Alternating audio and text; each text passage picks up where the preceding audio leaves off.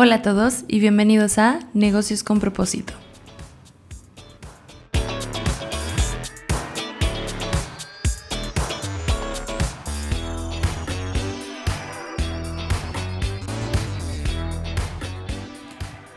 Hola a todos y bienvenidos al tercer episodio de Negocios con propósito.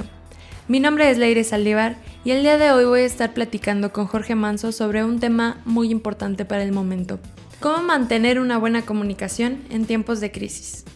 Platicaremos de cinco puntos muy importantes que si ustedes logran considerar en su comunicación con su equipo, con la empresa o con sus colaboradores dentro de su trabajo, les van a ayudar muchísimo a salir fortalecidos de esta crisis.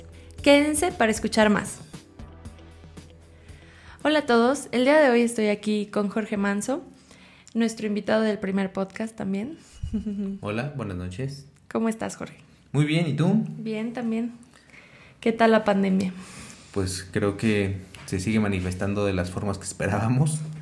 Desafortunadamente nos está pegando muy duro y no sabemos la dimensión que todavía tiene por porque yo creo que falta algo de información, pero interesante.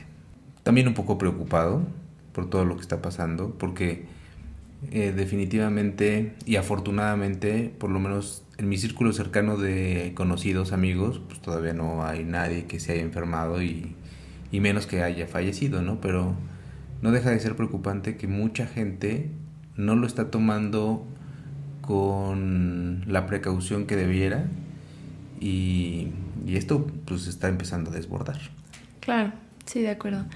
Sí, afortunadamente yo tampoco conozco todavía ningún caso cercano y esperemos se mantenga así, pero pues hay que seguir tomando precauciones, ¿no? Definitivamente.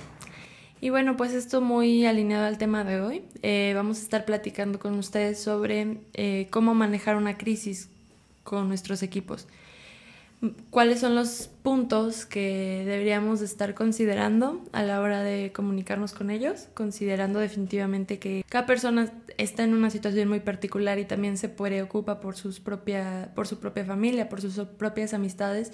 Creo que es muy importante tener bien en cuenta cómo nos vamos a comunicar con ellos ahora con esta situación tan particular que nunca habíamos visto, ¿no? Sí, y yo creo que esto que vamos a platicar ahorita va muy alineado a, a, las actividades que podemos hacer desde nuestra casa, ¿no? Con nuestro, nuestro entorno familiar o en la oficina o en la empresa, ¿no? En, en donde estemos dentro de una comunidad, creo que podríamos aplicar muy bien esto que vamos a estar platicando. ¿No? Porque no, no, no creo que todo se limite únicamente a qué es lo que pasa en la crisis, en una crisis en la empresa, o qué es lo que pasa en una crisis familiar. De acuerdo, sí, sí. Creo que todo, todo esto que vamos a platicar es importante y, y aplica para, para todos lados.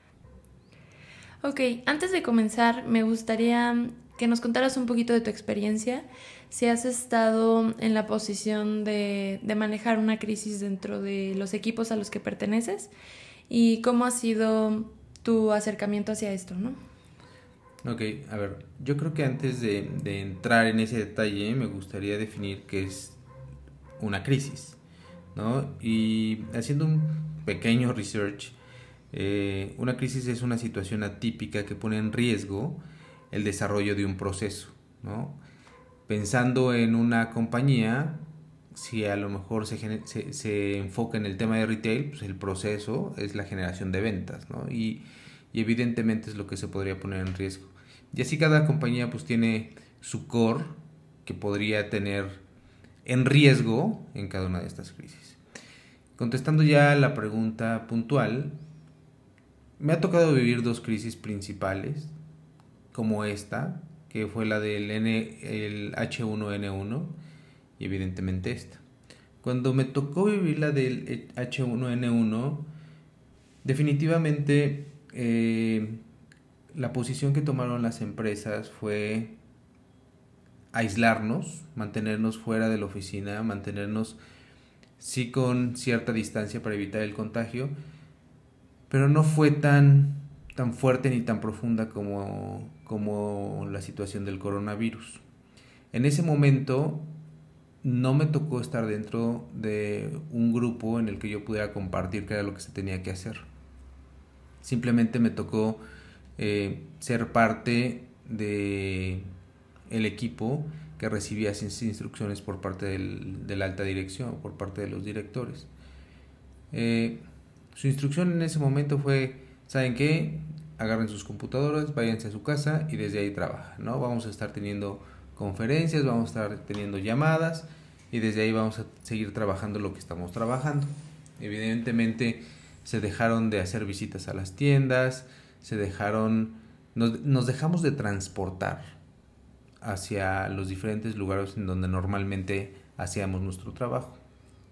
Hoy en día, la posición en la que me está tocando vivir esta crisis es una posición un poquito más más en el comité de qué es lo que se tiene que informar, ¿no? Parte de la información que hoy le llega a los equipos que están trabajando es, información que nosotros generamos. Nosotros les decimos qué es lo que tendrían que hacer, nosotros les comunicamos cuáles son los protocolos que deberían de seguir, nosotros validamos esa información con, con los expertos, porque definitivamente nosotros no somos expertos en todo, pero sí nosotros tratamos de filtrar toda esa información para que la audiencia a la que se le enviamos sea la correcta, ¿no? Porque nosotros hacemos este envío de información a diferentes niveles, ¿no? Puede ser desde una persona que está en piso de ventas hasta el director de, no sé, 500 tiendas. Entonces, sí son diferentes niveles de comunicación, diferentes niveles de complejidad en la información y también algo muy importante es la forma en la que se lo dices, porque un, un, una persona, un director, cacha la, la información y, y, por decirlo cachar, este... Sí, sí, sí, entiende la información de manera muy distinta. Muy distinta a una persona de piso de ventas. ¿no? Claro. Entonces a una persona de piso de ventas, eh, sin menospreciar y, y realmente con, con todo el apoyo que recibimos de ellos, necesitamos dárselo muy bien digerido, muy entendible, que sea que no tenga que encontrarle tres significados a la misma frase. Claro. ¿Por qué? Porque si no podemos mal informar o podemos generar pues una, una reacción diferente a la que esperábamos. Claro, y al final también los confundes, ¿no? Exacto, y, y, yo creo que eso es lo más importante, o sea, necesitamos tener, necesitamos dar la información correcta en el momento correcto, Para la audiencia correcta. Porque la gente tiene que estar correctamente informada y tiene que saber lo que necesita saber en el momento que nosotros lo estamos compartiendo. Claro, por supuesto. Es muy, muy fácil que se desvirtúe la información. Y, y, eso yo creo que a todos nos ha tocado comprobarlo. Este, este juego del teléfono descompuesto es Uy. tan real, es tan real. Claro. Que, que pasa todo el tiempo. O sea, tú le puedes decir a un supervisor, oye, necesito que compartas esto porque es importante para Ajá. este el, colabora, el colaborador que está en piso de ventas y él lo baja con el líder y el líder con el sublíder, el sublíder con el Claro. colaborador y para cuando llegó con el colaborador lo único que escucha es algo completamente diferente a lo que tú dijiste. Entonces, aquí es bien importante cómo se comparte la información, los medios a través de los que se comparte la información y que el mensaje sea súper claro. De acuerdo. Ok, pues hemos preparado para ustedes cinco puntos muy importantes que tendríamos que estar tomando en cuenta a la hora de diseñar nuestra comunicación en tiempos de crisis. Y pues bueno, yo creo que podemos comenzar con ellos, ¿no? El punto número uno es, tienes que decidir cuál va a ser el único medio de comunicación para el equipo. Esto definitivamente es parte de lo que estamos comentando, ¿no? Si nosotros tenemos más de un medio de comunicación, si tenemos varios frentes receptores de esta comunicación, regresamos Claro. a lo mismo. Teléfono descompuesto. Cuando regresemos a validar cuál fue el mensaje con la última persona que tenía que recibirlo, el mensaje va a ser completamente diferente, va a estar completamente distorsionado. Claro, y creo que también aquí puede entrar mucho el tema de cuando no hay canales oficiales y no se sabe exactamente quién es el encargado de comunicar, empieza mucho, y yo creo que en todas las empresas como el radio pasillo, ¿no? El se dice que debe estar por aquí, el, comienzas a generarte eh, información desvirtuada bastante importante, ¿no? Claro, y creo que de ahí se define el segundo punto que, que consideramos, y es mantente cercano con tu equipo de forma personal y comparte esta información de forma frecuente. ¿Qué es la sugerencia? Por lo menos una vez a la semana. Sí, exacto. En, una, en un artículo muy interesante que encontramos de la Harvard Business Review, eh, encontró que básicamente el 90% de los colaboradores de las empresas prefieren que tengan esta comunicación personal cercana una vez a la semana al menos. Esto porque son situaciones donde las personas no saben trabajar con la incertidumbre. Entonces les va a dar muchísima más calma el que tú estés ahí preocupándote por ellos, preguntándoles cómo están. otra cosa que me pareció muy interesante que venía en este mismo artículo, dice que más del 40% de todos los colaboradores de Estados Unidos seguramente reportaron que no han recibido una pregunta eh, de su equipo directamente preguntándoles cómo se sienten con este tema de la pandemia, ¿no? Creo yo que nos centramos a veces mucho en cómo resolvemos el tema de que las ventas están cayendo, cómo podemos trabajar con home office, cómo logramos vender, vender en línea, pero es muy importante también estar cercanos a ellos, que sientan que, que, realmente tenemos una preocupación por cómo se sienten, cómo están, y más aún si tienen algún familiar enfermo o, eh, o ellos mismos están en algún riesgo de este estilo, ¿no? Claro. Sí, ahí definitivamente lo que debe de, existir es una preocupación genuina hacia el equipo, ¿no? Una preocupación que te permita, pues, hacerlo sentir parte de, ¿no? Y que tú también estás eh, consciente de lo que están pasando, eh, preocupado de lo que está pasando en sus casas, porque caras vemos, Claro. Y a veces no sabemos qué es lo que hay atrás, ¿no? Y, y, y, sí, definitivamente, cuando estás en una empresa, pues el objetivo principal es la sustentabilidad de la empresa. Claro. Pero para que una empresa sea sustentable necesita el trabajo de un equipo. Y si tú no te encargas como líder de que ese equipo esté bien, pues entonces seguramente los resultados no se van a dar. Claro, y entra ahí mucho lo que hemos hablado en otros temas, ¿no? De cómo el equipo se va a sentir o no cuidado.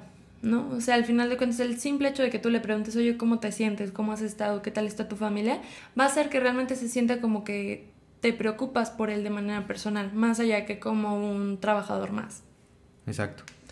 Y bueno, para cerrar este punto, creo que sí se tiene que ser muy claro en definir el día y la hora que se va a estar compartiendo esta información. O sea, decide un día ese día respétalo, ese día comparte la información principal este, de la crisis, los pasos a seguir, el enfoque hacia adelante y no sé, seguramente alguna eh, frase motivacional podrá ayudar. Claro. Y hacia adelante, a darle.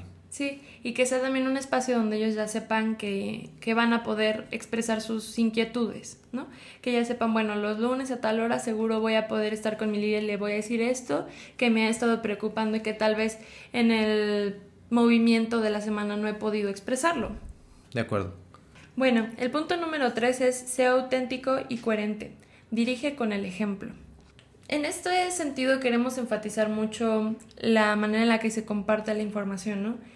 Si la información que estamos generando es simplemente informativa para que ellos estén enterados de lo que estamos dando, que realmente sea coherente con las acciones que estamos tomando, ¿no? Que digamos, oye, este, por favor cuídense, que no sé qué, pero los pongamos en situaciones de riesgo, no es coherente. Y de nuevo volvemos al tema donde no se van a sentir cuidados, ¿no? Eh, y auténtico nos referimos también en el tema de cuando te acerques con el equipo y preguntes cómo se sienten y todo, que realmente venga porque te interesa, porque se nota, ¿sabes? O sea, es como muy fácil identificar cuando simplemente es porque me dijeron que cada semana les tengo que preguntar o porque realmente me interesa cómo estás. En el caso donde si neta hay por ahí alguien que en serio no les importa, yo creo que es mejor guardarnos los comentarios o poner o elegir a alguien del equipo que sea que tú reconozcas que es empático y que lo pongas como el champion de eso, ¿sabes? Que le digas, tú te vas a encargar de, de hacer esto con el equipo porque tal vez a mí no me sale.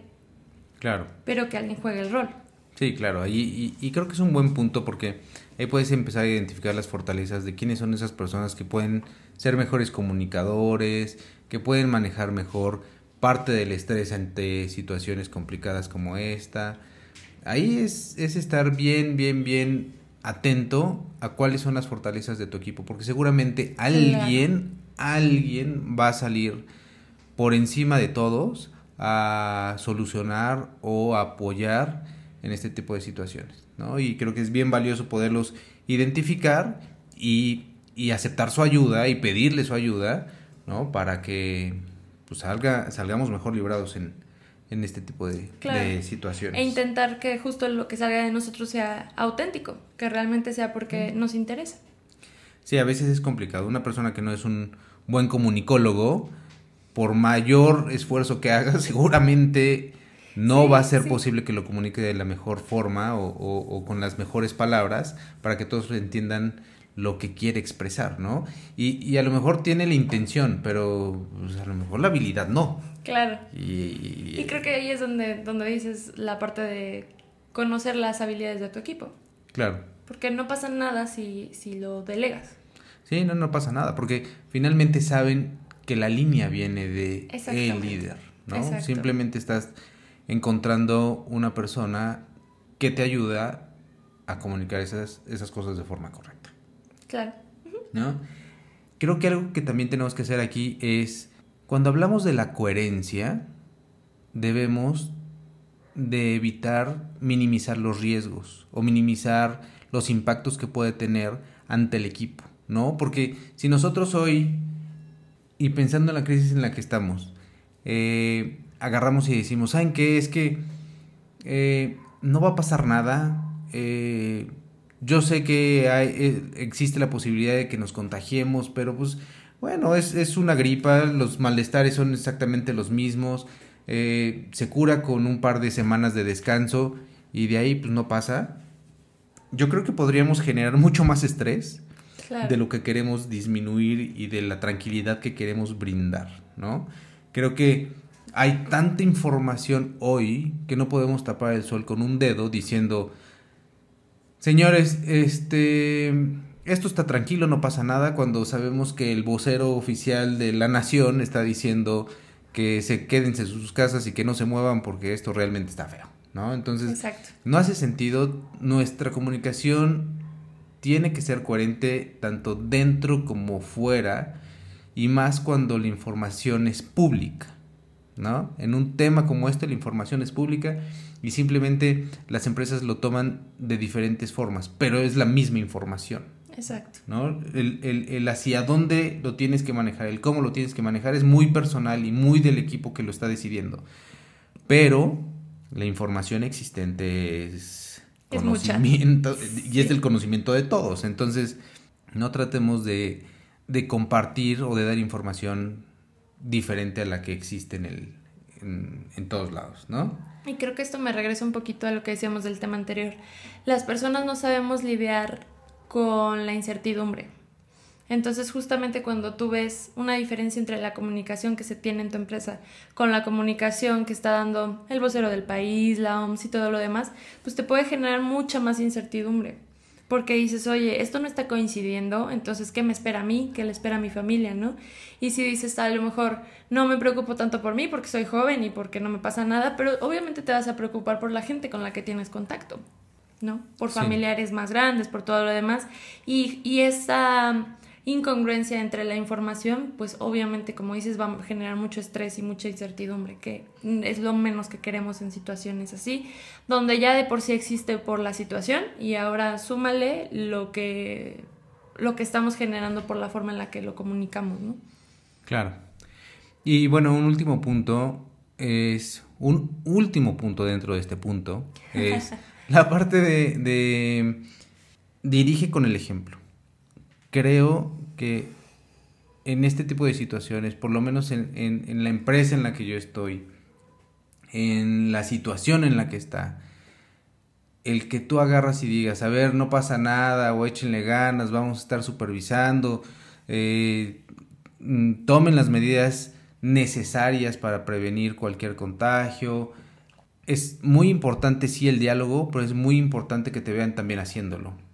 Porque para ti trabaja una gran cantidad de personas. Para ti trabaja o contigo está un equipo que quiere verte en acción. O sea, no nada más ser la persona que está sentadita detrás de un teléfono, de una videoconferencia, diciendo, este, pues vamos a echarle ganas, este, yo sé que todos están tomando eh, sus precauciones para que pues no pase esto a mayores, cuídense mucho, mantengan su sana distancia, pónganse el cubrebocas, pónganse un segundo cubrebocas para que no se, para que no se vayan a enfermar, ¿no? Pero no puedes nada más decirlo.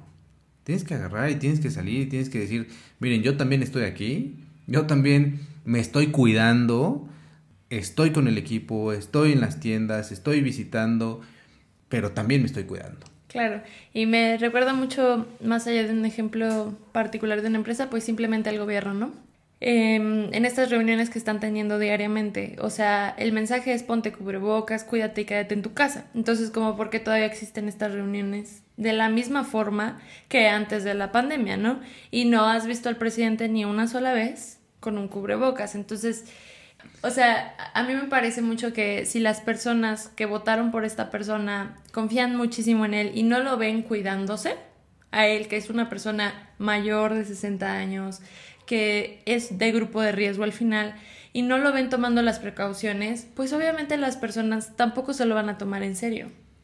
Van a decir, pues si él no lo está haciendo, porque yo? Si a lo mejor yo tengo 20 años y él tiene 60 y él no se cuida, pues yo menos. O sea, claro Sí, la bronca es que las personas que lo ven, las personas que lo siguen y que hacen lo mismo que él, no se dan cuenta que atrás toda la comitiva está este, tomando esas precauciones, nadie se acerca este, a él más de un metro, eh, todos pasaron por un filtro de seguridad en donde ya les tomaron la temperatura, ya los sanitizaron, ya pasaron muchas cosas para que esta persona pueda seguir haciendo las cosas como las está haciendo. Y definitivamente creo que estoy completamente de acuerdo contigo que él no está dando el ejemplo que la gente necesita tener y ver para hacer las acciones tal cual lo está haciendo esa persona que está dirigiendo el país, ¿no? Exacto, porque al final, como dices, a lo mejor hay atrás un trabajo que no estamos viendo, pero lo que le está viendo la gente es, es una habitación todavía llena de gente, o bueno, un gran espacio lleno de gente, ya menos, em, ya menos. Ya menos, ya la mitad, pero de todas formas hay gente. Em, cuando yo creo que el ejemplo de otros países ha sido muy claro, ¿no? Son, es una comunicación en donde simplemente está el líder frente a una cámara y listo. Porque en realidad para poder comunicar no necesitas todo eso que están armando aquí. Al final, como decíamos hace rato, a veces cuando comunicamos, o más bien casi siempre cuando comunicamos, jugamos al teléfono descompuesto. El mensaje que llega a la, mente de las personas y que entienden y que piensan ejecutar a veces es muy distinto a lo que nosotros estamos eh, intentando decir. Y, y justamente es todavía yo creo que peor si no les enseñamos exactamente cómo queremos que se hagan las cosas, ¿no? Por un lado te digo, no hay reuniones de más de cinco personas, pero por el otro tengo 50 personas en un lugar grabado todas las mañanas, ¿no? Entonces, eh, este tipo de incongruencias nos van a generar reacciones que no son las que estamos esperando. Sí, de acuerdo. ¿Pasamos al siguiente punto? De acuerdo. Ok. Define cómo enfrentar los riesgos con soluciones ad hoc a la crisis actual. Soluciones anteriores no necesariamente solucionarán las nuevas. Este punto a mí me llamó la atención y este punto yo lo sugerí precisamente porque lo que pasó hace 11 años con el H1N1 al principio era muy similar a lo que está pasando ahorita, ¿no? Finalmente es un tema de salud, es un tema que viene ligado con enfermedades de las vías respiratorias y eventualmente la muerte a través de una especie de neumonía, ¿no? Muy similar. Simplemente lo que cambia ahora es la cantidad de personas que se enferman. En la crisis anterior, como les comentaba hace ratito, a nosotros nos mandaron a descansar. Y en esta crisis, las empresas hicieron lo mismo. Muchas de ellas agarraron y dijeron, a ver, se van a descansar con goce de sueldo y pues nos vemos el 30 de abril. ¿Qué fue lo que pasó? Esas empresas que hoy ya se pronunciaron y dijeron, nosotros estamos apoyando a nuestros empleados, a nuestros colaboradores, los mandamos a su casa para tratar de evitar el contagio, para que todos estemos sanos y todos estemos bien. Y, a pesar de que no estamos generando ingresos, le estamos pagando, pues hoy esta crisis ya se extendió todavía un mes más, por lo menos. Y posiblemente para esas empresas, y, es, y, a mí me gustaría que esas empresas no, no se vean este, mermadas en su capacidad de, de generación una vez que regresen, pero hoy definitivamente ya el, el, la solución que inicialmente habían dado, el costo de esa solución ya se duplicó, ¿no? Puede ser un tema crítico de flujo de efectivo, sí, puede ser un tema crítico de que sigue existiendo la empresa, seguramente también. Y, posiblemente es porque ellos en algún momento dijeron, bueno, si hace 11 años con el H1N1 los mandamos a descansar 15 días, ahorita pues los estamos mandando a descansar pues 30 días, si aguantamos, no tenemos ningún problema, veamos por porque todos nuestros colaboradores estén bien, hagámoslo, pues fue una solución de una crisis anterior. Claro. ¿No? Y realmente pues ahorita ya se complica un poquito más. El punto es, aquí no supongas que la crisis que tienes actualmente se comportará de la misma forma que la vez anterior. Simplemente identifica los riesgos, identifica la información existente, valida que puedas eh, comprometerte sin tanto riesgo a lo que a lo que estás sugiriendo y hazlo. O sea, simplemente ten todas las cartas en la mesa, haz un consenso, habla con tu gente, habla con tu equipo y ve cuál es la solución a la que tienes que llegar. ¿no? Claro. Y creo que aquí mencionas algo muy importante, que es el tema del consenso, ¿no? Eh, yo creo que principalmente en temas de cuando estamos en problemas, en una crisis, es muy importante que las personas de tu equipo se sientan parte del equipo, se sientan parte de la solución que se está dando. Porque mm, todos tenemos puntos de vista distintos y entonces a lo mejor algo que tú no habías considerado para esa persona va a ser muy importante. Entonces, Em, todos podemos entender que en este momento hay crisis y todos creo que hasta cierto punto podemos aceptar ciertos acuerdos. Algunas empresas han reducido, por ejemplo, los días que las personas trabajan. Entonces, de esa forma no les tienen que dejar de pagar, pero al mismo tiempo tampoco tienen que pagar completo y ellos siguen trabajando desde sus casas en esos casos que he visto. Eh, pero es más fácil que te acepten un acuerdo de este estilo cuando ellos se sintieron parte de la solución que dicen, sabes que sí, tú tienes problemas, yo tengo problemas y yo estoy dispuesto a apoyarte aceptando esto, porque al final de cuentas es lo que más nos conviene a todos. Estamos en una situación de ganar-ganar y buscamos la mejor solución para todas las partes. Al final no simplemente suponemos que lo que nos funcionó en un, en un pasado nos va a funcionar ahorita y buscamos la mejor estrategia actual. Y parece complicado, pero yo creo que si mantienes a tu equipo cercano en esta toma de decisiones, es increíble cómo el equipo se adapta y cómo apoya a la empresa, porque, porque finalmente eres parte de, ¿no? Sabes que si sin la empresa, a lo mejor tú no tienes un ingreso. Sabes que sin, su, sin tu apoyo no podrían hacer algunas cosas de las que tú estás haciendo.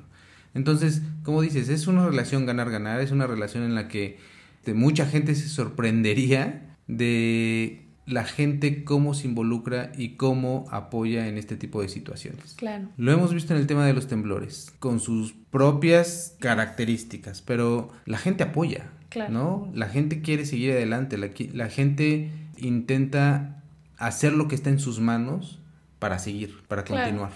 Sí, al final eh, pensémoslo de esta forma, si si tú sabes que por aceptar a lo mejor una reducción en los días que trabajas y eso, ayudas a que la empresa no vaya a quebrar y después no te quedes sin trabajo para siempre, las personas lo aceptan y, y seguramente no todas están contentas porque tampoco será cierto, pero podemos entender y podemos ayudar. El punto es entender que todos somos parte de esto y que jugamos en el mismo juego, ¿no?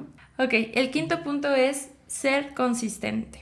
Este tipo de situaciones, y más esta en particular, son muy específicas. Realmente no había habido otra situación como esta en todo lo que tenemos registro de la humanidad. Entonces, no sabemos cuánto va a durar. Muchos expertos incluso hablan de que realmente el mundo no va a regresar a la normalidad que considerábamos normal. Entonces, yo creo que lo más importante de todo lo que acabamos de decir es ser consistente, mantener el plan y mantenernos en eso en cada interacción que tengamos con el equipo. En cada cosa que vayamos haciendo, buscar ser auténticos, ser coherentes, ser claros, mantener nuestros canales de comunicación definidos y mantenernos cerca de la gente, porque al final, cuando todo esto termine, porque va a terminar, nosotros decidimos con la manera en la que estamos manejando este tema, si salimos fortalecidos con el equipo o si salimos perjudicados. Porque podemos salir con un equipo que, que siente y que comprobó que nos preocupamos por él, que hicimos lo que estuvo en nuestras manos, que a lo mejor se les pagó un poco menos, pero era para que, para el mayor bien de todos, pero sintieron el apoyo y el cuidado a otro en donde simplemente comprobó que no es así, ¿no? Entonces, en realidad, Después de esto, tomar en cuenta que esto es temporal, pero al mismo tiempo puede durar más de lo que habíamos planeado en un principio. Entonces, hay que buscar ser consistentes y decidir cómo queremos salir de esta crisis. Exacto. Y esto seguramente demandará muchísimo esfuerzo, muchísimo tiempo, pensar un poco más allá de qué es lo que hemos estado haciendo, de cómo tenemos que ahora enfrentar nuestra realidad porque, a ver, en, nuestro día a día creo que siempre a veces es complicado solucionar todo lo que se nos va presentando.